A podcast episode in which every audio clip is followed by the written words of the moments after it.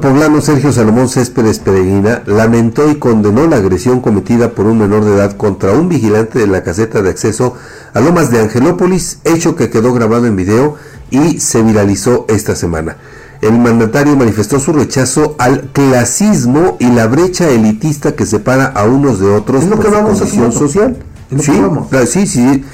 E hizo un llamado a la Fiscalía Estatal a investigar el caso, así como los agraviados a interponer la denuncia formal para evitar la impunidad. A través de sus redes sociales, el gobernador poblano exhortó a los padres de familia a reflexionar sobre este tipo de incidentes, asumir la responsabilidad de inculcar valores a los jóvenes y dejar de adjudicar la culpa al entorno social o a las escuelas. El altercado ocurrió, como ustedes recordarán, la noche del martes, cuando el menor identificado como Patricio enfureció porque el sistema de acceso a, la, eh, a esta zona privada de vivienda estaba fallando y el vigilante le pidió mostrar una identificación, a la que el joven reaccionó con insultos y amenazas.